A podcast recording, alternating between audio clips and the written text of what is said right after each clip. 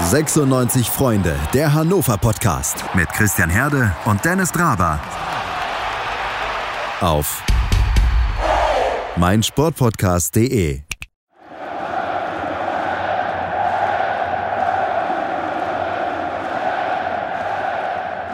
Es sind mittlerweile ein paar Tage seit dem Derby-Sieg vergangen, aber ist eigentlich auch ganz schön, sich jetzt, knapp zwei Wochen später, nochmal daran zurückzuerinnern, wie Hannover 96 gegen Eintracht Braunschweig mit 4 zu 1 gewonnen hat und es war wirklich ein Fest. Reden wir drüber heute mit 96freunde.de Autor Maxi Wilsmann. Hallo Maxi.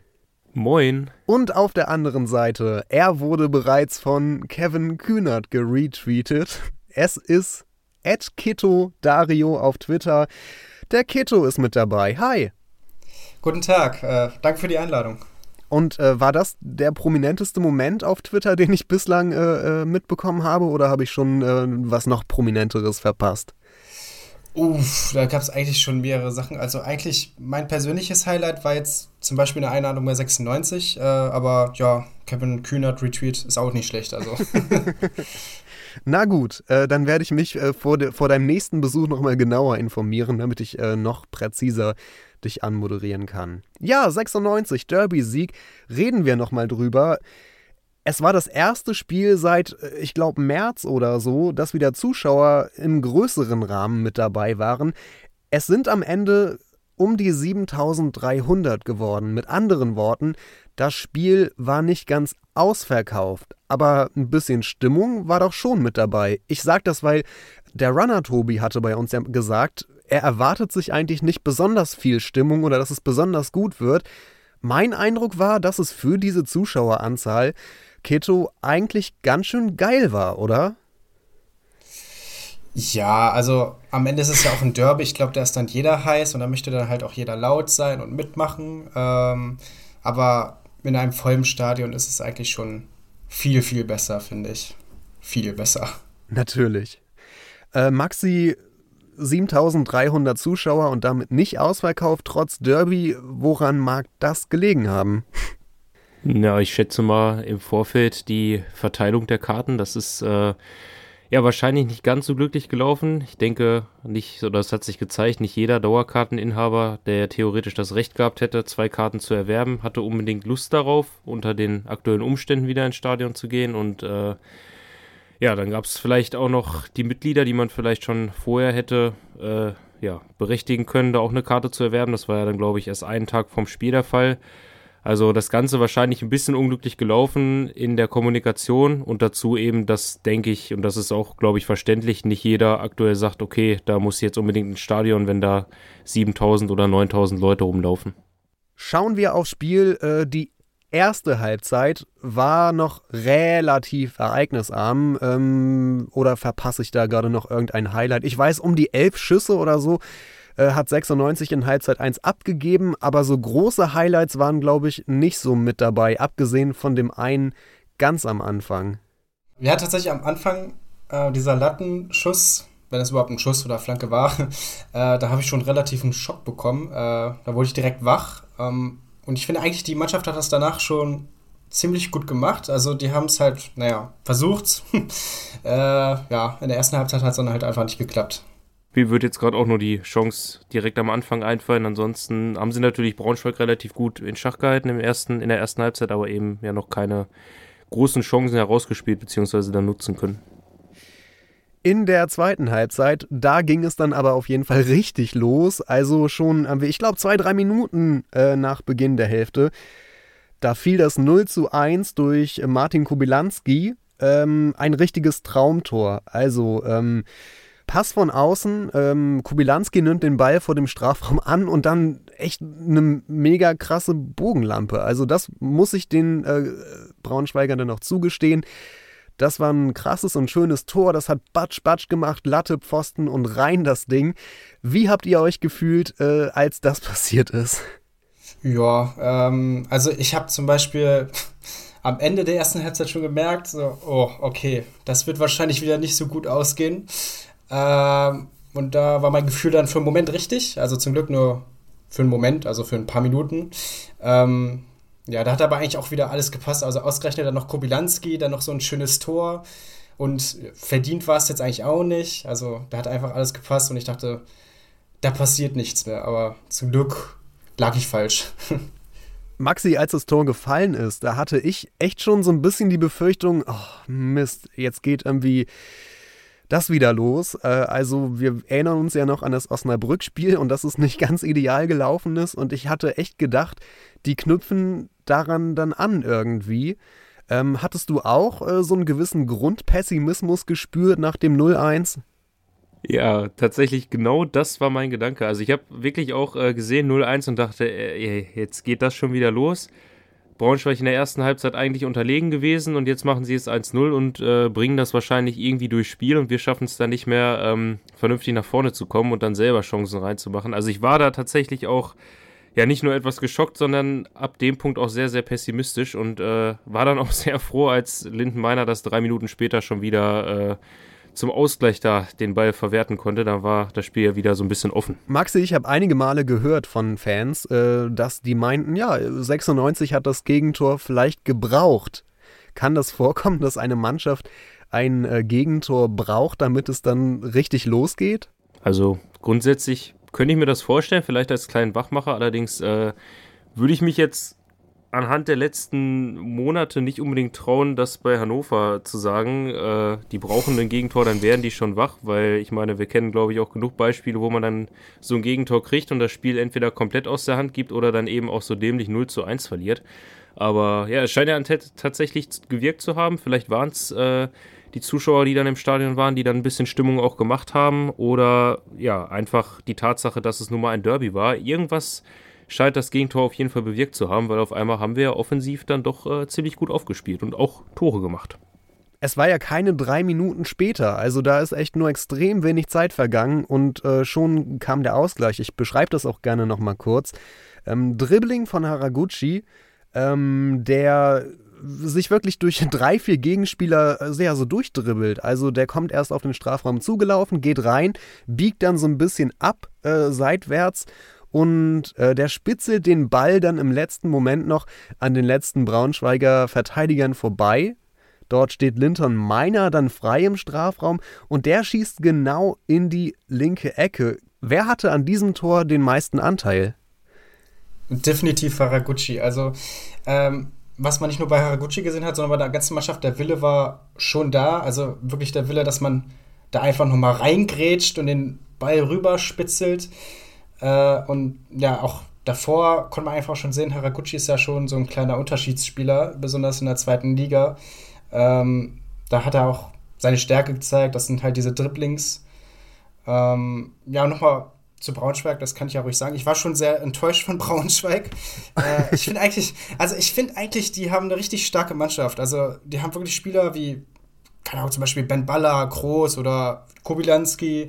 Ähm, da habe ich eigentlich schon viel mehr von denen erwartet, aber das war wirklich sehr schwach, was die da gezeigt haben. Das, die haben es 96 teilweise schon viel zu einfach gemacht. Das hat man ja auch nach dem 1-1 noch gesehen, sogar noch vor dem 1-1. Also der Trainer Daniel Meyer hat auf der PK nach dem Spiel ähm, ganz schön viele Ausreden gesucht. Also die erste war irgendwie, ähm, wir waren schon beim Warmmachen nervös. Wir haben beim Warmmachen schon gemerkt, dass die Mannschaft sehr, sehr nervös war und haben ähm, wirklich keine gute erste Halbzeit gespielt. Und dann ähm, kriegen wir einfach viel zu zeitig dann äh, den Ausgleich, also fast postwenden. Und dann kam die Ausrede mit, ja, ähm, äh, ich war, wie heißt der Linksverteidiger, der ausgefallen ist mit dem Kreuzbandriss? Ku Kujewski, Kiewski? Ich glaube auch, dass wir uns einig sind, dass wir noch einen Transfer machen müssen, um äh, Nico Kiewski zu ersetzen. Den, der Ausfall wird ähm, Dann meinte er, ja, und das war ein großer Verlust, wobei ich ja finde, dass sein Ersatz, der Jugendspieler, der dann links hinten bei Braunschweig gespielt hat, das ziemlich gut gemacht hat und wahrscheinlich einer der besten Braunschweiger war. Äh, ganz schön viele Ausreden für so einen Trainer. ich möchte beim 1 zu 1 noch ganz kurz anmerken, ähm, der Schuss von Meiner war auch ganz schön gut. Also mit kühlem Kopf und genau in die Ecke, weil da hat echt nicht viel Abstand gefehlt zum Pfosten. Und das war genau zwischen Torwart und Pfosten. Da hat er den Ball so reingeschoben, ganz überlegt, mit ganz viel Technik. Und das, äh, so gut wie die Leistung von Haraguchi war, ähm, das möchte ich auch nicht kleinreden. Und nochmal einen kurzen Punkt zu Haraguchi, Keto. Äh, der. Mhm ist ja eigentlich auch in letzter Zeit immer mal wieder gut dafür, äh, abzutauchen über weite Phasen eines Spiels. Aber Stichwort Unterschiedsspieler, dann taucht er auf einmal wieder auf und ist da und macht diese entscheidenden Aktionen. Ja, das macht, glaube ich, auch allgemein so Unterschiedsspieler schon aus, dass du, klar, dass du auch mal untertauchst, aber dann halt im, im entscheidenden Moment da bist. Ähm, und ja, ich glaube, das ist auch einer der Stärken von Haraguchi. Hält mal ein bisschen kurz untertauchen und dann ist er wieder da und dann ist, sticht er im richtigen Moment zu.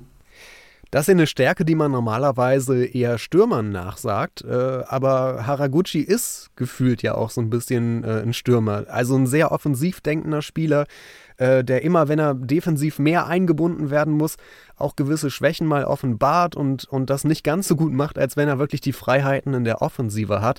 Aber ähm, die bekommt er ja mittlerweile auch.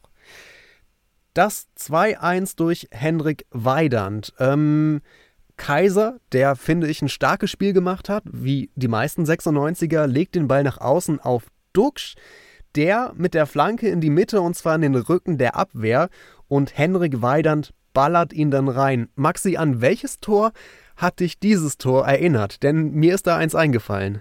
Oh, da äh, überfragst du mich leider. Ah, Vielleicht kannst du uns ja einen kleinen Tipp geben. Dann fällt es mir wahrscheinlich auch wieder ein. Vielleicht weiß es ja Kitto. Äh, boah, da fallen mir jetzt viele ein, aber nee, das kann man. ich wollte jetzt Götze sagen, aber das stimmt ja nicht. äh, ich rede von einem Weidern-Tor auf jeden Fall. Ach, von einem Weidern-Tor. Äh, meinst du vielleicht sein allererstes oder? Mhm, mhm, mhm. Nee, nee, nee, das war, das, war, das war ein Lupfer. Gegen Karlsruhe. Ah, ja, okay. Kann auch okay, das zweite dann gewesen sein. Die Reihenfolge weiß ich nicht mehr. Aber das war äh, nur spiegelverkehrt. Von der anderen mhm. Seite kam damals die Flanke halt genau, rein. Ja. Und äh, diesmal hat das sogar mit einem starken Fuß machen können. Ein typischeres Weidern-Tor als das bekommst du wahrscheinlich nicht. Eigentlich nicht, nee. Das ist, der spielt ja auch so ein bisschen äh, seine Stärke raus. Er hat ja einen richtig guten Schuss eigentlich. Also natürlich, er kann auch gut Kopfbälle und sowas, aber ähm, einen Schuss hat er eigentlich schon drauf, wenn er will dann.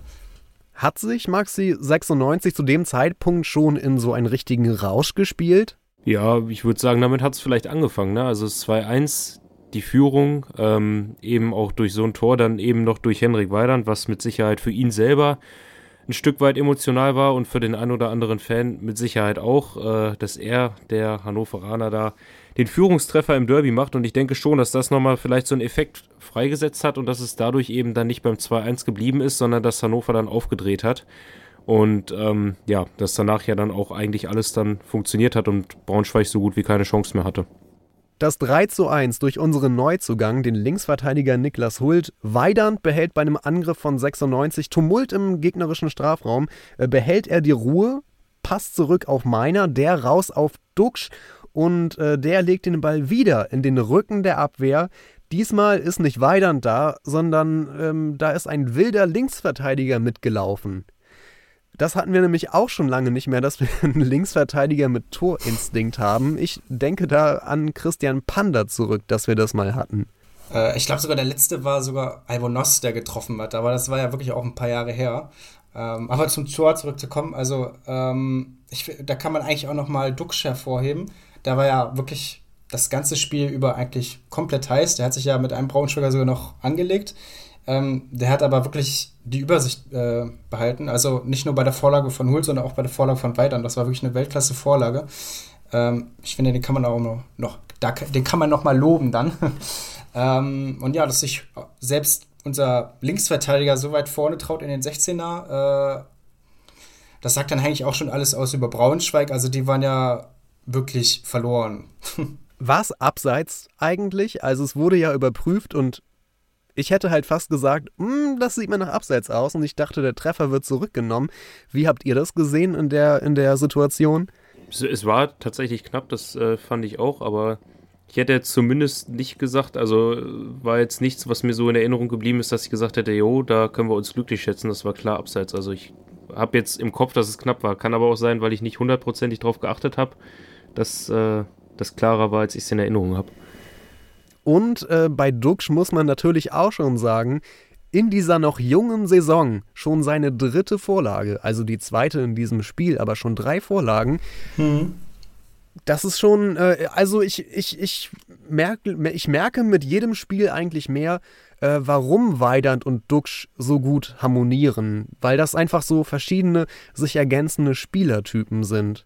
Also das finde ich tatsächlich auch. Ähm, am Anfang habe ich so ein bisschen gedacht, Duxch ist äh, ähnlich wie Weidand, also Anfang der letzten Saison, äh, wo er noch neu bei Hannover war. Aber ich finde, er hat sich eben auch entwickelt. Ich glaube, das ist jedem klar, dass Duxch sich entwickelt hat, vor allem seitdem Kenan Kocak eben da ist.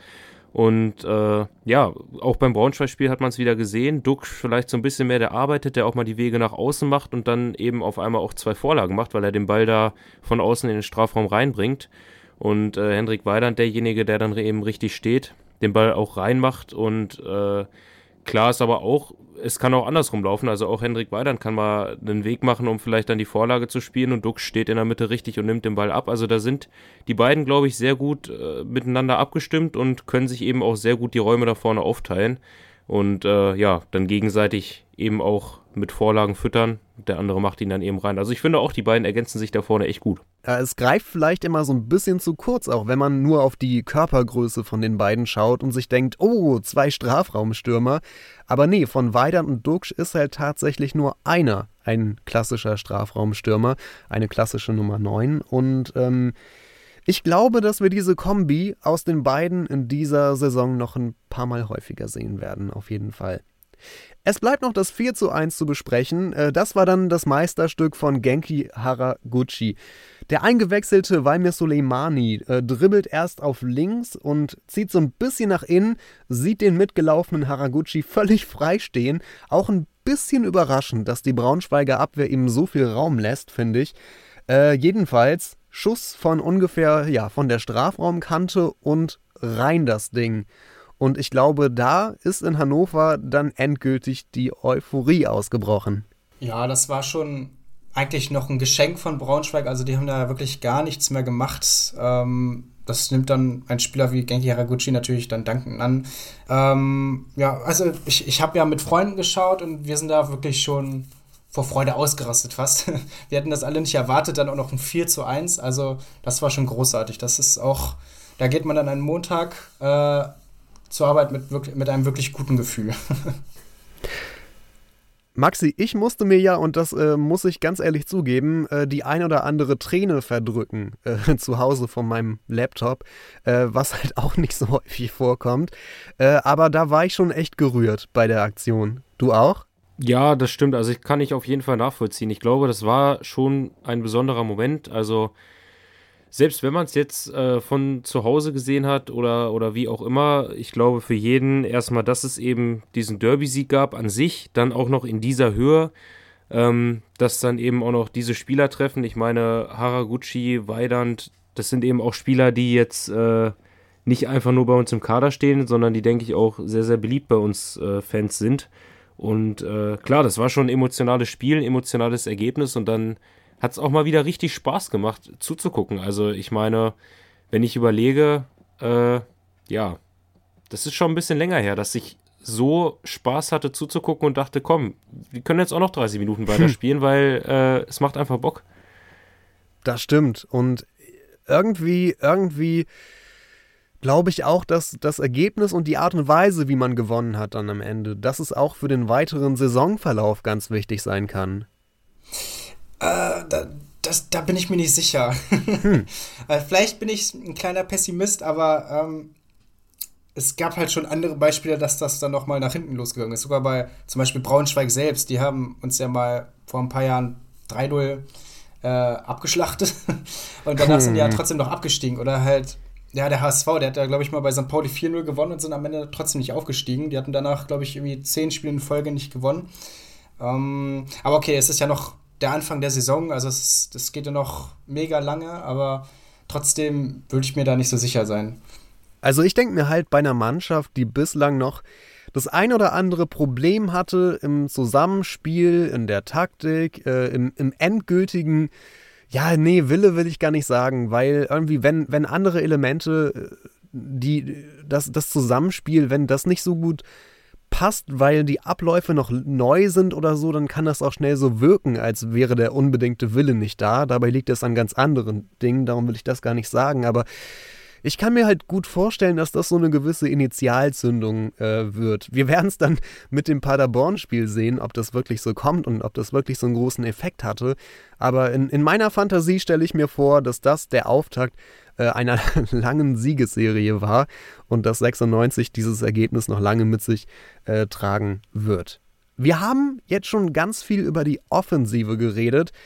Ich würde aber fast sagen, den besten Spieler auf dem Platz haben wir noch gar nicht erwähnt. Ja, das sehe ich auch so. Der hat meiner Meinung nach in der Innenverteidigung gestanden. Timo H. Timo, Timo Bernd H., genau. Was hat sein Spiel äh, gegen Braunschweig so besonders gemacht? Naja, also er hat ja wirklich jeden Zweikampf gewonnen. Also der hat den Braunschweigern wirklich überhaupt gar keinen Platz gelassen. Äh, ich glaube, Kubilanski zum Beispiel hatte er quasi in seiner Tasche. ähm, außer dem, wenn wir mal jetzt das Gegentor außen vor lassen. Ansonsten, Aber da war, also da war Franke für ihn zuständig. Der war weit weg von ihm in dem Moment. Ja, okay, dann, dann war es, dann gebe ich mal Franke die Schuld. Ansonsten ähm, hat er wirklich ein richtig starkes Spiel gemacht. Also mehr muss man dazu eigentlich nicht sagen. Außer, außer der Kicker. Also die, der Kicker hat ja Hübers die Note 3 gegeben. Das, das wollte ich auch noch erwähnen, ja. Okay. Das waren, also ich, wir hatten irgendwie vier oder fünf Spieler in der Zweitliga 11 des Spieltages. Und Timo Hübers kriegt von denen eine 3. Also ich, ich habe nur irgendwie gelesen, äh, wenn fünf Spieler einer Mannschaft in der Elf des Tages sind, dann dürfen es irgendwie nicht mehr sein, irgendwie sowas. Aber ich glaube, es waren jetzt nur vier oder warte mal, Haraguchi war dabei, Dux, Weidand und Hult, ne? Oder war äh, meiner noch irgendwie? Ich weiß es gar nicht mehr. Ich, ich, ich, weiß es nicht. Auf jeden Fall vier oder fünf dürfen halt nur in der Elf des Tages sein und nicht mehr. Wahrscheinlich deswegen. Ja, aber, aber der hat ja auch die 3 Note 3 ja. bekommen. Ja. Ist, ich wollte eigentlich mal gerne nachfragen beim zuständigen Redakteur, ob, äh, ob der irgendwie, äh, weiß nicht, auf einem Auge blind ist und nur eine Spielhälfte wahrnehmen konnte oder so, weil das würde einiges erklären. Äh, vielleicht hat er wie ich dann Franke mit Hübers verwechselt, wie gerade eben. Das Kann ja sein. sein. Naja, und ähm, ich weiß nicht, ob es vielleicht schon vor dem Spiel passiert ist, aber äh, in meiner Wahrnehmung wurde dann auch direkt der Marktwert von Timo Hübers auf transfermarkt.de äh, schön geupdatet und der ist jetzt äh, dort angeblich äh, zumindest 750.000 Euro wert. Ich glaube, davor waren es nur so 500.000 oder 600 oder so. Ähm, ja, verdient und ich wette, äh, wenn er so weitermacht, dann ähm, könnte der noch mehr in die Höhe schnellen, denn das war schon eine richtig richtig starke Leistung von Hübers. Und ich glaube, bei all den Spielern, die ein richtig gutes Spiel gemacht haben, und das gilt echt für fast alle, äh, ist trotzdem die Abwehrleistung von Hübers nochmal extra hervorzuheben. Ja, da kann ich dir nur zustimmen. Ich wollte noch eine kleine Randnotiz äh, vielleicht ja, loswerden. Also, was mich am Anfang so ein bisschen überrascht hatte, war ja, dass äh, im Gegensatz zum Osnabrück-Spiel statt Seymour Roya Kingsley Schindler in der Startaufstellung stand. Das kam für mich so ein wenig aus dem Nichts, äh, für euch auch. Und äh, wie hat er das in euren Augen gemacht? Äh, ja, der hat das wirklich, also das hat mich auch so ein bisschen überrascht, der hat das ja wirklich gut gemacht. Ähm, das hat mich auch gewundert, dass Moreau ja erstmal nur auf der Bank war. Also er sah ja jetzt eigentlich wie jeder Spieler beim Osnabrück-Spiel echt schlecht aus. Also ähm, ich dachte, deswegen fliegt er raus, aber da hat Kutschak eigentlich ein gutes Händchen bewiesen. Ähm, der, hat das, der hat wirklich ein gutes Spiel gemacht, der ist immer schön die Linie dann gelaufen, hat da wirklich ein paar Chancen eingeleitet. Äh, ja, kann man nicht meckern. Ja, das sehe ich auch so. Also ich war auch echt überrascht und ähm, hätte jetzt auch nicht damit gerechnet, dass Moroja auf die Bank gesetzt wird äh, im Vergleich zum Osnabrück-Spiel, weil er mir jetzt nicht besonders negativ aufgefallen ist, aber äh, eben, finde ich auch. Also Schindler hat das halt ganz gut gemacht. Ich weiß nicht, vielleicht äh, auf der einen Seite, wenn man, oder ja, wenn Kotschak das als längerfristige Alternative planen würde, vielleicht ein bisschen verschwendet, weil ich ihn eigentlich eher weiter vorne sehe, aber ich fand, im Derby hat er das äh, ganz gut gemacht. Ja, vielleicht, also ähm, er ist auf jeden Fall die offensivere Variante von beiden, wobei auch Moroja ja eigentlich ähm, als sehr offensiv starker Spieler gilt, einer, der diese tiefen Laufwege auch mal macht. Aber ähm, Schindler scheint ja also erstmal feilschnell auf jeden Fall.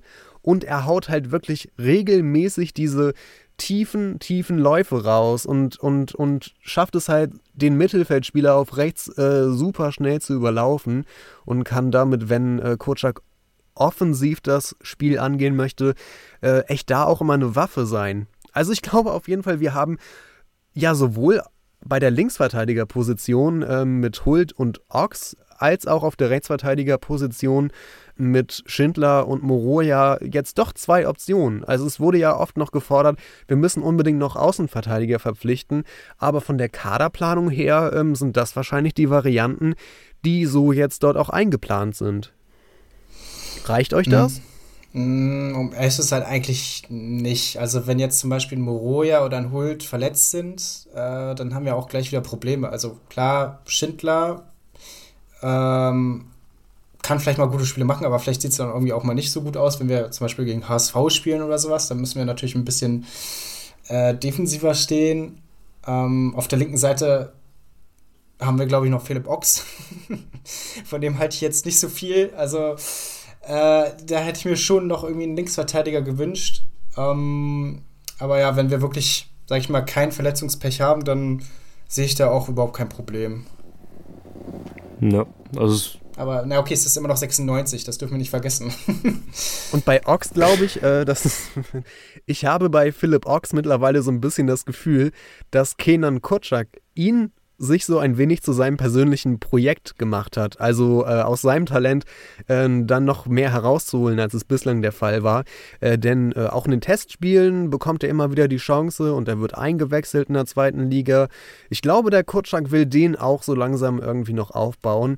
Ähm, ja, äh, ich finde ihn jetzt also gegen Union zum Beispiel im Testspiel unter der Woche dann noch ja so ein bisschen verbessert und ich, ich kann mir gut vorstellen, dass das sich so langsam macht oder so, aber ähm, wir müssen natürlich auch auf der anderen Seite sagen, dass wir mit Hult einen richtig starken Neuzugang uns geangelt haben. Also äh, vielleicht auch an der Stelle noch ein Sonderlob äh, für einen Defensivspieler. Ich finde, Hult ist so ein Komplettpaket. Ja, ja, also ich, genau, würde ich auch sagen. Also ich meine, ich bin zwar im Sommer relativ traurig gewesen, äh, dass Albonos und Horn gehen gelassen wurde. Ich meine, bei Matthias Oscholek, ja gut, äh, das war jetzt, fand ich persönlich nicht ganz so schlimm und ähm, ich war auch erst ein bisschen skeptisch und dachte, naja gut, wenn wir jetzt nur einen Spieler als Ersatz haben, aber da stimme ich euch auf jeden Fall zu. Also solange Hult da nicht irgendwie von Verletzungen geplagt wird, ist er auf jeden Fall jemand, der da äh, die Spiele machen kann und der da auch regelmäßig gute Leistungen abliefern kann, denke ich. Ich war jetzt auch zum Beispiel vom aktuellen Transferkonzept nicht so ganz überzeugt. Ähm, also klar, wegen der momentanen äh, Situation sind halt ein paar Transfers erst spät zustande gekommen. Ähm, aber so ein richtiges Konzept war da halt irgendwie auch nicht so dabei. Also jetzt zum Beispiel Moroja, der kam jetzt, denke ich mal, über Haraguchi her. Äh, die sind ja auch beide bei derselben Agentur. Oder ein Bastas, der ist ja auch eher so in Richtung Kotschak gekommen. Ähm, aber ein Hult, also ich finde auch Bastas, ist, ich finde das gar nicht so negativ. Also die sind wirklich richtig stark und ähm, da kann man halt auch mal loben. Also ich finde die sehr interessant, also beide Spieler. Auch Muruya natürlich. So, und äh, mit dir, Keto, äh, machen wir gleich noch ein bisschen weiter mit einer Twitter-Leseempfehlung. Ich möchte Maxi abschließend noch einmal fragen. Wir haben ja schon von Ketos Pessimismus eben so ein bisschen gehört. Wie blickst du denn nach dem Spiel auf die nächsten äh, paar Begegnungen? Äh, wie optimistisch bist du, was 96 angeht? Hm, also ich bin da tatsächlich äh, im ersten Moment natürlich sehr euphorisch gewesen, was ich auf jeden Fall nicht so ganz passend fand, aber gut, das kann man sich leider nicht aussuchen, dass wir jetzt direkt nach dem Derby-Sieg äh, eine Länderspielpause hatten, weil ich glaube, wenn man den Schwung direkt hätte mitnehmen können, dann wäre es vielleicht nochmal, hätte sich das anders auf die nächsten Spiele übertragen. Jetzt sind seitdem zwei Wochen vergangen. Dazwischen lag ein Testspiel, zwar klar, wo einige Spieler ausgetestet wurden, aber äh, da hat man jetzt auch nicht, zumindest ergebnistechnisch, nicht geglänzt, auch wenn man das natürlich nicht zu hoch hängen sollte. Deswegen bin ich gespannt. Also ich meine, Paderborn ist trotzdem, finde ich, ein recht dankbarer Gegner vielleicht. Die haben jetzt auch nicht den Supersaisonstart hingelegt, aber da bin ich trotzdem nicht ganz so optimistisch, ob es da für drei Punkte reicht. Wenn das aber der Fall ist, also wenn wir tatsächlich den Schwung aus dem Braunschweig-Spiel mitnehmen können und gegen Paderborn dann auch drei Punkte holen können, dann könnte ich mir auch vorstellen, was du vorhin schon mal angedeutet hattest, Christian, dass sich dann vielleicht so eine kleine Serie aufbaut, aber ich bin da auch noch sehr, sehr vorsichtig. Gerade weil wir auch, glaube ich, gelernt haben im Osnabrück-Spiel, äh, wo ich zumindest auch dachte nach dem Auftakt gegen Karlsruhe, ja, das läuft jetzt in der Saison, ja, und dann gegen Osnabrück hat sich das direkt wieder verworfen. Deswegen bin ich da noch sehr vorsichtig, was den Optimismus angeht. Ja, äh, verhaltenen Optimismus nenne ich das dann mal. Und äh, ich sage Dankeschön an dich, Maxi, Autor bei 96freunde.de, dass du heute Zeit hattest, mit uns über den Derby-Sieg zu sprechen. Ja, vielen Dank für die Einladung, vielen Dank fürs Zuhören soweit. Wie gesagt, mit Keto geht's gleich noch weiter und wir machen eine kurze Pause. Zurück beim 96 Freunde Podcast, weiterhin mit Keto at Keto Dario auf Twitter und das sage ich nicht nur einfach so, äh, um ihn zu bewerben. Äh, sondern diesmal aus einem guten Grund. Denn Keto, äh, wir wollen eine Twitter-Leseempfehlung, ja, ich weiß, ungewöhnlich, eine Twitter-Leseempfehlung aussprechen. Äh, es geht um deine Friday-Threads. Ja. um was handelt es sich dabei? Äh, ja, das sind halt so alte Geschichten, die nicht so bekannt sind. Ähm, die suche ich halt investigativ aus dem Internet raus und erzähle ich dann einfach. Äh, Meistens geht es zum Beispiel um jüdische Fußballer oder äh, halt auch jüdische Vergangenheit im Fuß, deutschen Fußball. Es geht halt auch um Rassismus, um ja, eigentlich so alles, was es abdeckt. Es geht auch um Frauenfußball und sowas. Ähm, ja, das mache ich halt schon gern, sonst würde ich es ja nicht machen. Äh, das ist schon so eine kleine Leidenschaft. Ähm, ich hatte gesehen, dass du schon in der letzten Saison das auf jeden Fall mal gemacht hast und dass es sehr gut angekommen ist und, und oft geteilt wurde auch auf Twitter. Ähm, wie ist es denn dazu gekommen, dass du die Idee hattest, äh, diese äh, Friday Threads zu machen? Ähm, angefangen hat es eigentlich damit, dass ich einen Elf-Freunde-Artikel gesehen habe über die äh, jüdische Vergangenheit des ja, deutschen Fußballs. Ähm, und dabei ist mir halt ein Name aufgefallen, und zwar Robert Rosenbaum. Das ist so der ja, einzige äh, Jude, sage ich mal jetzt mal, ähm, der mit 96 zu tun hatte überhaupt. Äh, oder die, die einzige bekannte Geschichte ist. Ähm, das, das ist mir halt aufgefallen, weil ähm, jetzt ich, am 12. April, ne? Am 12. April wurde er 96 gegründet. Äh, und dort hat er am, also am 12. April 1932 hat er 96 ein Vereinsheim gespendet. Also er hat das aus mhm. eigener Kasse bezahlt. Ähm, und er ist auch in der Finanzkommission von 96 gewesen. Und das finde ich eigentlich sehr interessant. Also das Vereinsheim, das stand ja dann noch bis in den 60er Jahren. Und das weiß eigentlich niemand. Das ist also besonders mehr, viel, es gibt ja viele 96-Fans, die eigentlich echt viel Ahnung haben von 96, eigentlich alles wissen, aber ich, ich würde mich jetzt dazu zählen, aber die Geschichte selbst wusste ich halt noch nicht und ich dachte, ey, das ist mega cool, dann erzählst du einfach mal seine Geschichte. Ähm, und das kam sehr gut an und ich dachte, das macht ja, also ich dachte mir in dem Moment, eigentlich macht das ja Riesenspaß. dann ähm, mache ich einfach mal mehrere Geschichten. Also dann habe ich natürlich auch außerhalb von 96 Geschichten erzählt und ja, so kam das halt zustande, dass ich jetzt zum Beispiel aktuell wieder jede Woche einen Thread raushaue ähm, und es sind sozusagen zehn pro Staffel, sag ich mal. Jetzt bin ich momentan in, einer, in meiner zweiten Staffel. Und um äh, nochmal über Robert Rosenbaum zu sprechen, was war denn seine Geschichte?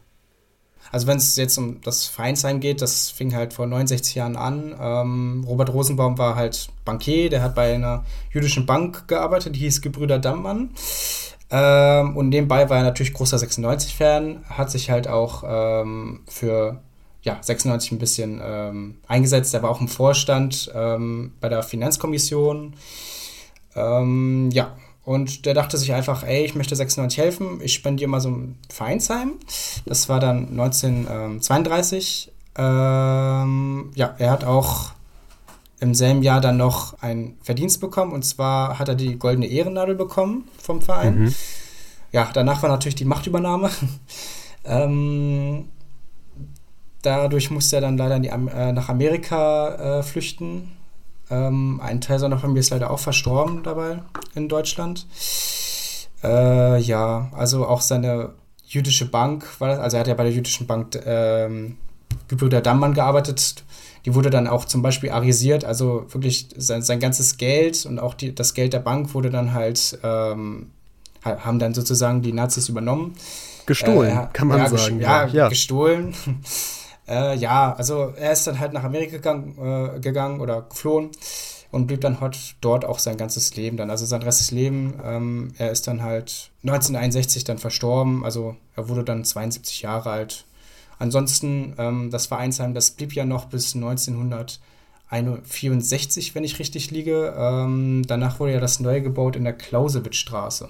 Und um auf deine Threads zurückzukommen, ähm, nach welchen Kriterien wählst du die aus und äh, woher hast du diese Geschichten überhaupt? Das ist ähm, unterschiedlich. Also manchmal habe ich halt ganz stumpf gegoogelt.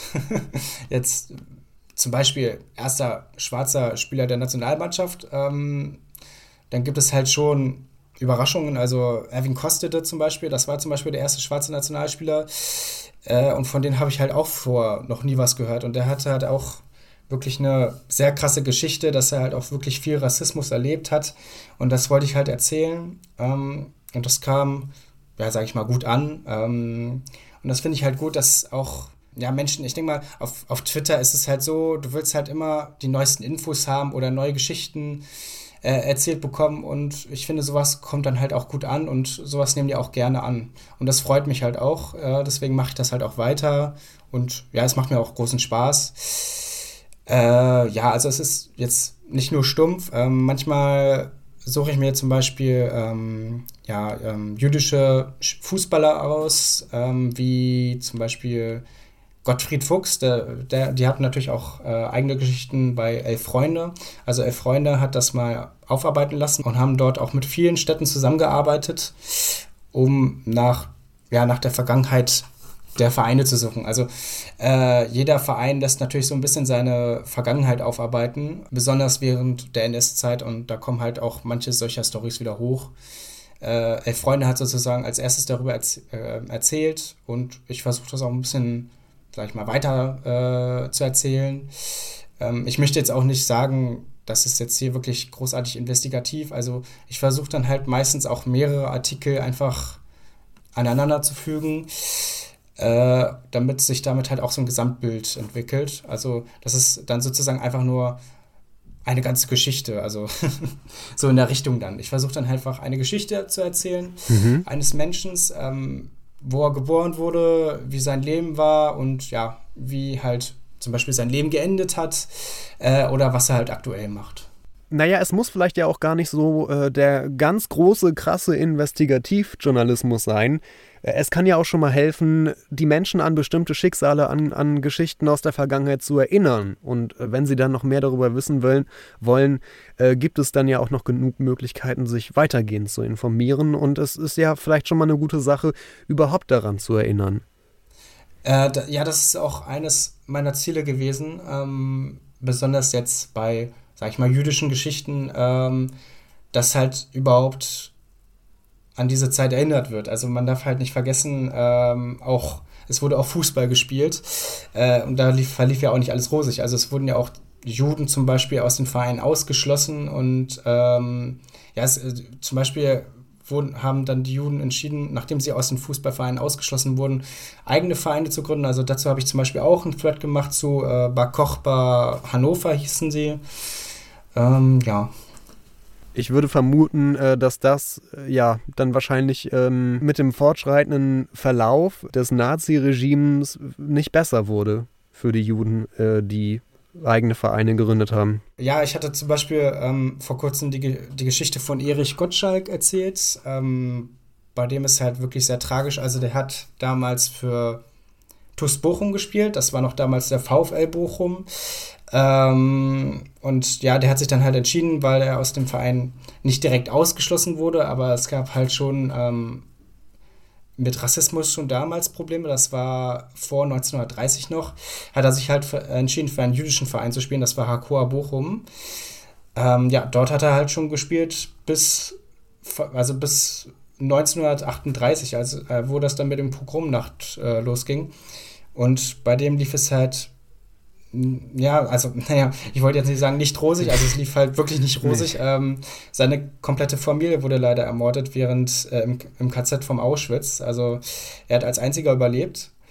Ähm, und der konnte halt bis heute nicht damit klarkommen. Das ist halt, ja, hm. muss man halt auch nicht mehr dazu sagen. Ähm, das sind halt auch solche Geschichten dann. Ähm, der hat aber, also als Erinnerung, ähm, hat, hat zum Beispiel die Stadt Bochum vor einer Woche war es, glaube ich, äh, halt versucht an ihn zu erinnern und hat zum Beispiel, wie nennt man die nochmal, äh, diese Pappaufsteller. er hat zum Beispiel einen Pappaufsteller für Erich Gottschalk ähm, mitten in der Stadt hingestellt mit ein paar schönen Textinfos, halt um, um also halt um seine Geschichte nochmal zu erzählen. Hast du auch äh, schon Geschichten mit Hannover-Bezug vielleicht dabei gehabt?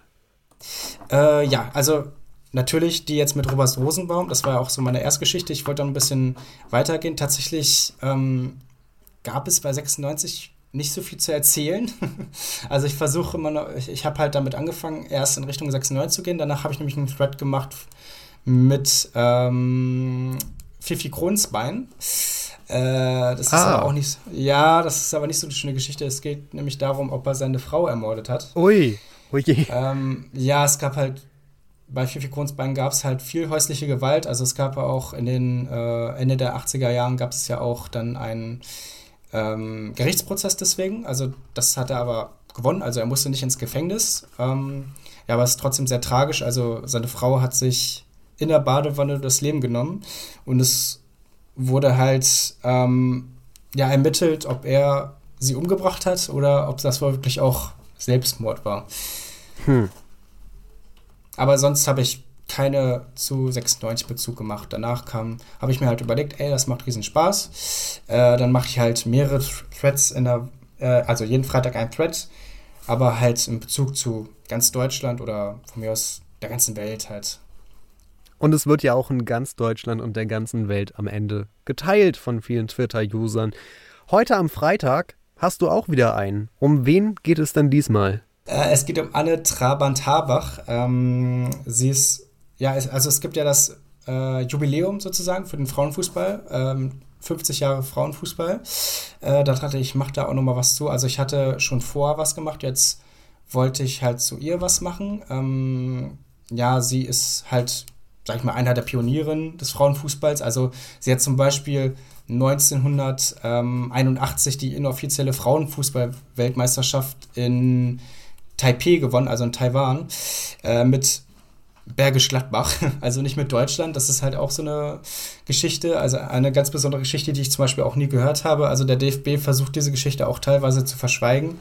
Hm. Ähm, sie hat auch bis heute nicht ein Dankeschön davon, äh, dafür bekommen.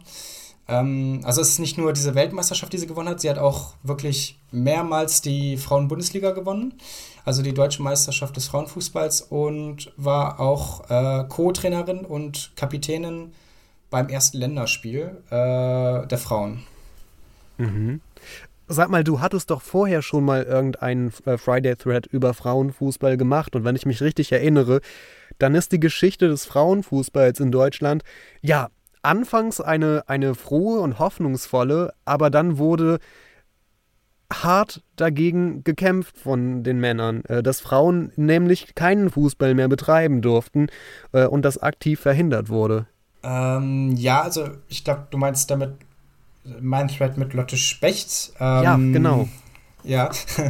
äh, ja, sie war wirklich einer der ersten, die sozusagen ein sag ich mal, Fußballverein für Frauen gegründet hat.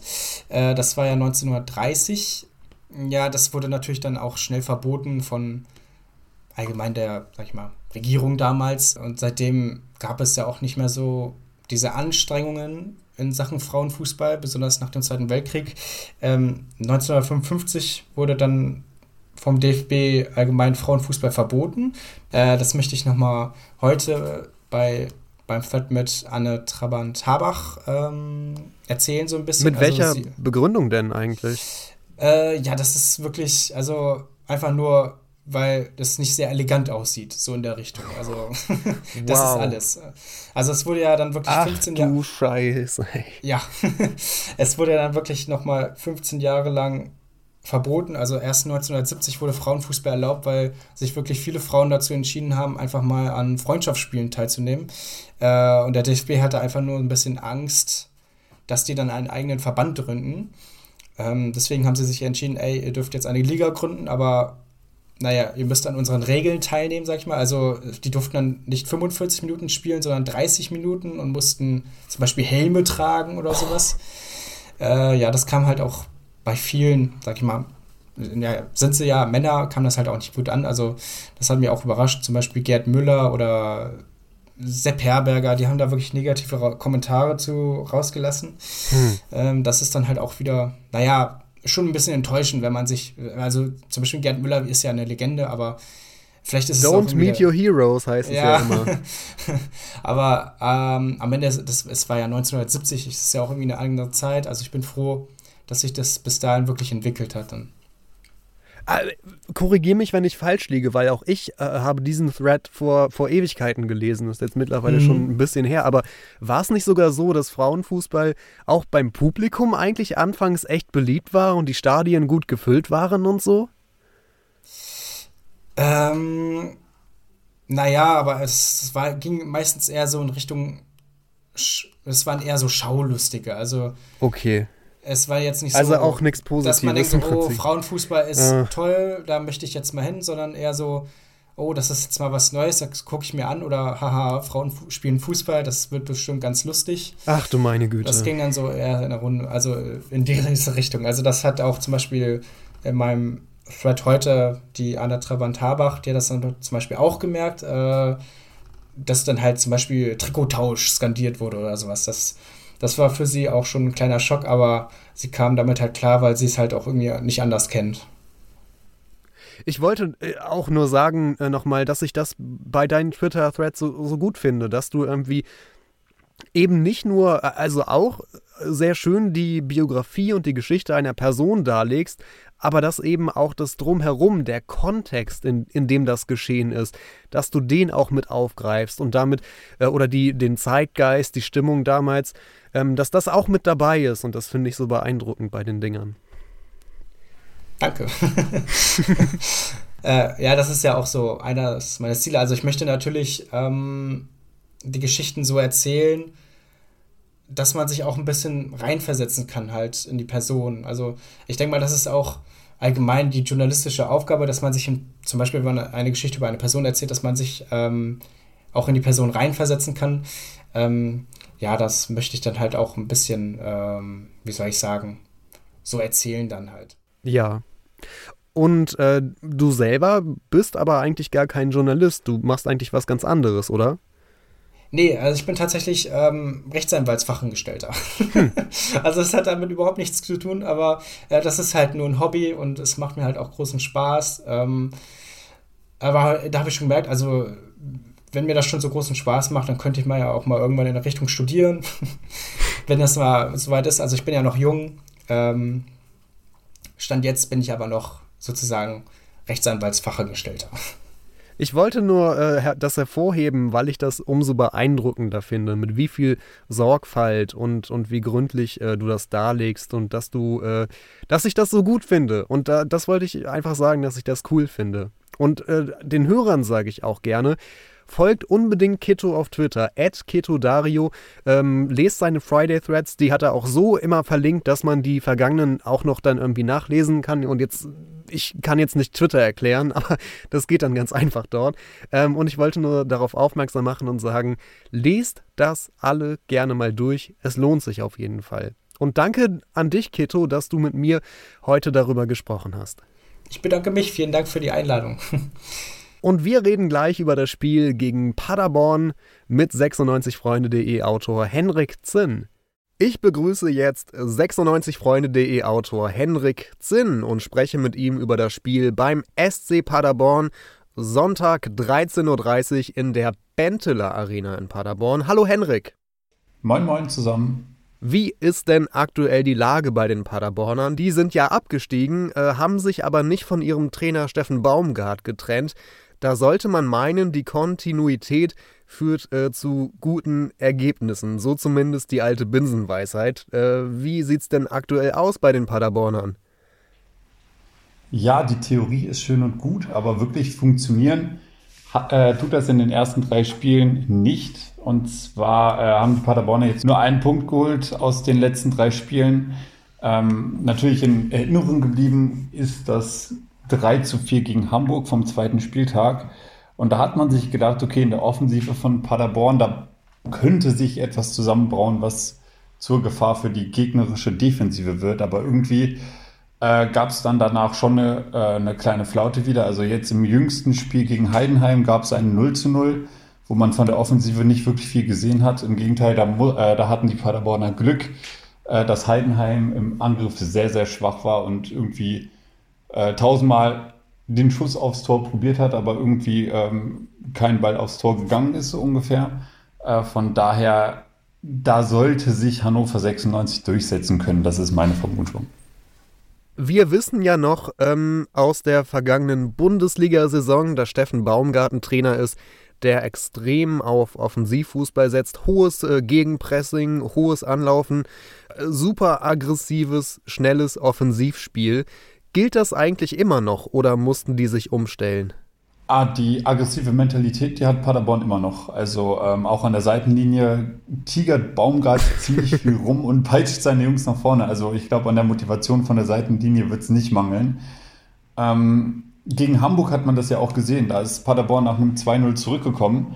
Und äh, das war schon, schon eigentlich eine ziemlich große Charakteraufgabe, die sie dann mit Bravo gemeistert haben. Äh, jetzt gegen Heidenheim hat man sich wieder so ein bisschen hängen lassen. Aber ich glaube, äh, da darf man die Paderborner nicht unterschätzen und die darf man auch nie abschreiben. Und äh, ja, ähm, ich weiß nicht, inwiefern die, ja, die, inwiefern die schlechte Ausbeute aus den ersten drei Spielen jetzt äh, die Stimmung ein bisschen trübt, aber das weiß man ja auch aus der ersten Ligasaison. Ich meine, da hatte Paderborn keine Schnitte und die haben jetzt 17 Ligaspiele übergreifend keinen einzigen Sieg mehr geholt. Puh. Ähm, und in der ersten Liga standen sie Wochen, Monate lang auf dem letzten Tabellenplatz und haben trotzdem immer weiter gefeitet. Und auch wenn sie chancenlos unterlegen waren, hat man es immer noch probiert. Also ich glaube, von der Mentalität her äh, darf man aus Hannover sich nicht hoffen, dass da irgendwie ein Bruch in der Mannschaft ist. Vielleicht hat der ausbleibende Erfolg ja auch etwas mit den Transfers im Sommer zu tun bei Paderborn. Es gab ein paar prominente Abgänge, die haben wertvolle Spieler verloren und sich jetzt in letzter Sekunde aber auch nochmal vom, äh, vom, vom freien Transfermarkt, nenne ich es mal, verstärkt, nämlich zwei vereinslose Spieler verpflichtet. Genau, äh, und zwar haben die heute nochmal zugeschlagen und wie du es schon gesagt hast, das, äh, damit haben sie ein bisschen auf die Offensivflaute reagiert. Zum einen haben sie den Linksaußen Marco Terrazino verpflichtet und für das rechte Mittelfeld wird künftig äh, Marcel Heller auflaufen. Genau, und äh, beide Spieler zeichnen insbesondere ihre Schnelligkeit aus. Ähm, Marcel Heller, gut, der ist jetzt halt schon 34, aber das weiß man aus der Vergangenheit. Der ist immer mal für ein schickes Laufduell und eine präzise Hereingabe gut. Und ähm, genau, ich denke mal zusammen mit Chris Führig, äh, der von der zweiten Mannschaft von Borussia Dortmund ausgeliehen wurde und gegen Hamburg unter anderem mit seinem Doppelpack, naja, ich würde mal sagen, schon aufgetrumpft hat und den würde ich jetzt auch durchaus als besten Spieler der Paderborner bezeichnen. Ähm, kann das schon für neuen offensiven Wirbel sorgen. Und die Abgänge, die hatte ich ja auch noch kurz angesprochen. Genau, ähm, die Abgänge sind schon schmerzhaft. Also äh, zu nennen ist da auf jeden Fall der Innenverteidiger Luca Kilian. Ähm, das ist ein Eigengewächs, der ist erst 20 ähm, und hat sich jetzt äh, dem Bundesligisten Mainz 05 angeschlossen. Für den hat Paderborn 2 Millionen Euro bekommen. Äh, trotzdem dürfte es schmerzen, weil der hätte sich definitiv äh, zum Anker entwickelt in dieser Saison. Und ähm, Paderborn, muss man einfach so sagen, ist natürlich für einen jungen Spieler, der aufblüht und eventuell sogar eine Nationalmannschaftskarriere vor sich haben könnte, einfach zu unattraktiv. Und wenn es da natürlich die Chance gibt, Bundesliga zu spielen, dann nimmt er das natürlich auch wahr. Äh, genau, und äh, im defensiven Mittelfeld ist Klaus Jasula, der ist äh, nach Hamburg gewechselt und ähm, der wurde ja letzte Saison dadurch bekannt, dass er sehr, sehr viele gelbe Karten gesammelt hat. Also das war so ein bisschen das Kampfschwein im äh, Paderborner defensiven Mittelfeld und hat ein bisschen die Aufräumer-Mentalität mitgebracht, die bei Hannover Dominik Kaiser hat. Und von daher ist da natürlich auch eine große Lücke entstanden.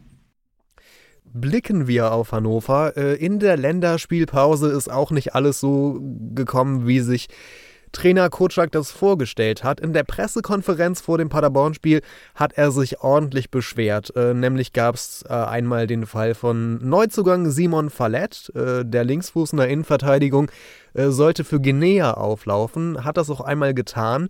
Dann gab es fünf positive Corona-Tests ähm, und die ganze Mannschaft musste wieder abreisen. Mittlerweile ist Fallett in Hannover wieder im Training. Aber auch bei Jakabiol, unserem Neuzugang im Mittelfeld, gab es Probleme äh, sozusagen. Also nicht für die slowenische Nationalmannschaft und nicht so richtig für Biol, aber für Trainer Kenan Kocak, der Biol gerne einsetzen würde. Einmal sind wir nach wie vor in einer Pandemiephase äh, weltweit. Wir können ja nicht sagen, dass wir jetzt diese Pandemie besiegt haben und dass wir dann diese Spieler dann einfach kreuz und quer durch, die, durch Europa jetzt verreisen lassen, ist für mich persönlich verantwortungslos. Äh, und dann zum anderen Aspekt natürlich auch nochmal, äh, dass wir haben sowieso einen straffen Terminkalender. Wir spielen quasi durch. Da kommt das eine Spiel nach dem anderen. Wir müssen alles ein bisschen enger festzurren. Und dann finden da Spiele statt, äh, wo man auch wirklich teilweise den, den Kopf schütteln muss. Und deswegen sind wir natürlich auch, oder kann ich als Trainer nicht hoch erfreut sein, wenn, äh, wenn zum Teil Spieler äh, bei uns natürlich auch fehlen. Ich kann den Unmut auf jeden Fall verstehen. Also zum einen sind es natürlich äh, Freundschaftsspiele und die Nations League. Das ist jetzt nicht der interessanteste Wettbewerb, um es mal vorsichtig zu formulieren. Und äh, die Frage nach der Sinnhaftigkeit äh, von der Nations League wurde ja schon häufiger zurechtgestellt. Und gerade jetzt äh, während der Corona-Pandemie muss man diese Reisen natürlich nicht antreten. Also die Reisen sind ohnehin Strapazen für die Nationalspieler. Äh, Gerade auch jetzt, ähm, wenn es Nationalspieler von Übersee sind. Ähm, aber ich meine, sich jetzt in Risikogebiete zu begeben, also zum Beispiel die japanische Nationalmannschaft mit äh, Haraguchi und Moruya, die waren äh, in Kamerun und in der Elfenbeinküste und da gibt es auch Reisewarnungen hin oder ähm, wie du schon gesagt hast, die slowenische Nationalmannschaft war in Moldawien.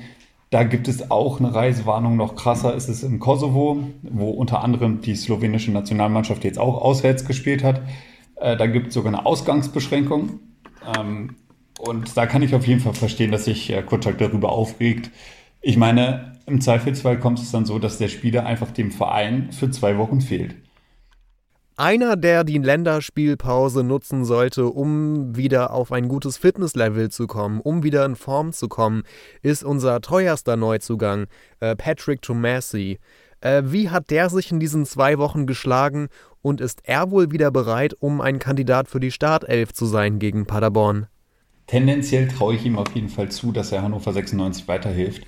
Ähm, das Testspiel gegen Union während der Länderspielpause war ja, ich würde mal sagen, durchwachsen, wobei ich gleichzeitig sagen muss, dass er äh, durch viele Medien oder, oder von vielen Medien meiner Meinung nach zu sehr kritisiert wurde. Ich meine, er ist komplett neu, er muss sich erstmal in die Mannschaft integrieren. Jeder Tag, jede Einheit äh, tut, äh, tut ihm immens gut und ich denke, wir sind auf alle Fälle Schritt weiter. Und ich meine, wir dürfen da auch ein bisschen, äh, auch, müssen auch ein bisschen an den Jungen denken. Er kommt aus, aus Ghana, war zuvor in Ghana acht Wochen, hat dann Privatcoach gehabt und dann kommt er hier nach Deutschland, eine ganz andere Kultur, eine ganz andere, äh, andere Bedingungen. Dann natürlich auch äh, mit, mit seiner Familie. Er hat ja äh, er hat eine große Familie. Insofern ist, ist, ist dem Jungen auch, äh, muss man auch so ein bisschen Zeit geben, um sich schnell hier bei uns zu integrieren. Und wir müssen alles dafür tun, als aufnehmende Seite, ihm, ihm das Leben äh, so einfach wie möglich zu machen, dass wir ihm da helfen und, äh, und die Qualitäten, um uns zu verstärken, die Qualitäten in den nächsten Jahren für 96 wertvoll zu sein, hat er allemal. Ich finde, er hat gegen Union, auch wenn er jetzt nicht äh, die hundertprozentigen Torchancen irgendwie erarbeitet hat, hat er gute Ansätze gezeigt. Äh, er hat gezeigt, dass er ins Dribbling geht. Er hat gezeigt, dass er sehr zweikampfaffin ist. Ähm, und das sind Eigenschaften, die man im Aufstiegsrennen der zweiten Bundesliga braucht. Und ich glaube, ähm, da ist er auf jeden Fall ein sehr guter Spieler. Ich weiß nicht, ob es schon für die Startelf, äh, Startelf reicht, weil man hat schon gesehen, dass gegen Ende seiner Einsatzzeit die Luft ein bisschen raus war. Also ich glaube, ein Startelf-Einsatz, gut, ich kann jetzt die letzte Trainingswoche nicht wirklich beurteilen, weil ich das nicht sehen konnte. Ähm, aber ich gehe mal davon aus, dass es für einen Startelf-Einsatz noch zu früh ist. Aber als Backup für die letzten 20 Minuten äh, ist er durchaus wertvoll. Hast du generell noch vielleicht ein, zwei Worte zum Testspiel äh, zu verlieren? Also, wie ist das eigentlich gelaufen? 96 hatte ja, ich meine, 4 zu 1 verloren. Äh, waren da auch ein paar gute Phasen mit bei oder war alles schlecht? Nein, es war auf keinen Fall alles schlecht. Äh, klar, das Ergebnis, das ähm, rechtfertigt jetzt nicht, dass man sagt, es war nicht alles schlecht, weil 1-4 verlieren ist nie gut. Ähm, aber gerade in der Anfangsphase hat das Hannover eigentlich ziemlich gut und konzentriert gemacht. Ich meine, zwischenzeitlich war dieser, dieser Klassenunterschied definitiv nicht zu erkennen. Da waren äh, Phasen dabei, in denen Hannover 96 mehr Spielanteile hatte und den Ball wirklich kontrollieren konnte und äh, die Berliner hinten reingedrückt hat. Auch nach dem äh, Rückstand, ähm, in der Zeit zwischen Rückstand und Ausgleich, war Hannover auch definitiv am Drücker. Aber danach hat man irgendwie den Faden verloren. Ich weiß nicht, woran das lag. Klar, es ist ein Testspiel, man kann es auch begründen mit den vielen Auswechslungen. Aber für mich hat es nach dem 1-1 irgendwie so ausgesehen, als hätten die Spieler ein bisschen die Motivation verloren, was ich mir persönlich nicht erklären kann. Äh, weil, wie man zum Beispiel im Derby gegen Braunschweig gesehen hat, nach dem 1-1-Ausgleich war die Mannschaft total hinterher nachzulegen. Und diese, ich nenne es jetzt mal Geilheit, äh, hat jetzt halt gegen Union gefehlt. Äh, wie gesagt, vielleicht weil es ein Testspiel war, vielleicht wegen taktischen Veränderungen. Aber ich glaube, wenn man diese diese Spielgeilheit wieder zurück auf den Platz kriegt, ähm, dann kann man aus dem Testspiel gegen Union sehr, sehr wertvolle Erkenntnisse ziehen.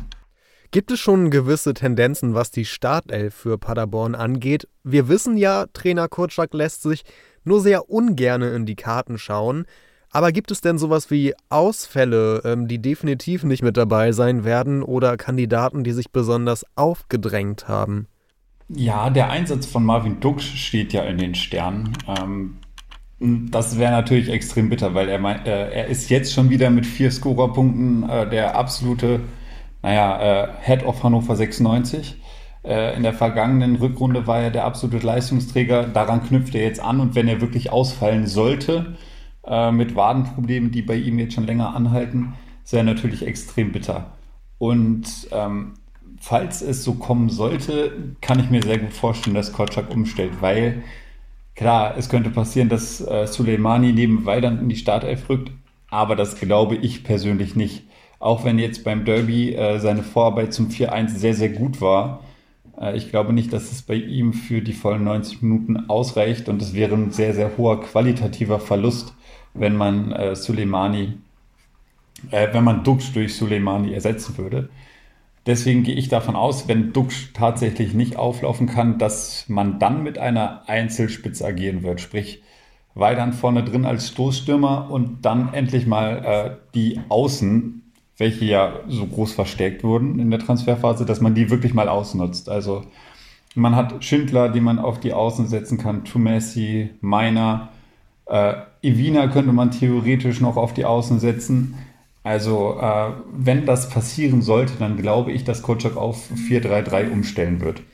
Fällt denn noch irgendwer aus? Ist noch irgendwer so stark eingesetzt worden bei der Nationalmannschaft, äh, dass es wahrscheinlich nicht für einen äh, Startelf-Einsatz reicht? Ja, leider Gottes schon. Bei den anderen sieht es so aus, dass Josip Ellis äh, äh, definitiv ausfallen wird, dass wir Marvin Duksch heute erstmals äh, wieder probieren werden, mit der Mannschaft äh, trainieren äh, zu lassen. Florent Muslia und Jakabiol habe ich bis jetzt noch nicht gesehen. Nach ihren Länderspielreisen. Genki Yaraguchi, Seymour und Frank Evina sind Gott sei Dank wieder voll da und auch gesund und fit. Äh, ansonsten haben wir keine weiteren äh, Hiobsbotschaften. Gut, Henrik, dann äh, schauen wir mal, wie es aussieht äh, am Sonntag gegen Paderborn, ob man an den Derby-Sieg anknüpfen kann. Äh, wir hatten vorhin schon in der Runde äh, mit Keto und mit Maxi spekuliert, ob es dazu kommt äh, oder nicht, ob, es, ob, das ein ob das positive Auswirkungen hat auf die Mentalität, auf den Zustand der Mannschaft. Wir werden mal schauen, wie es gegen Paderborn aussieht. Ich danke dir für deine Infos und deine Zeit und wir sprechen uns dann vor dem nächsten Spiel. Danke, Henrik. Danke euch und vielen Dank fürs Zuhören. Und an die Hörerinnen und Hörer bis zum nächsten Mal. 96 Freunde, der Hannover Podcast mit Christian Herde. Auf meinsportpodcast.de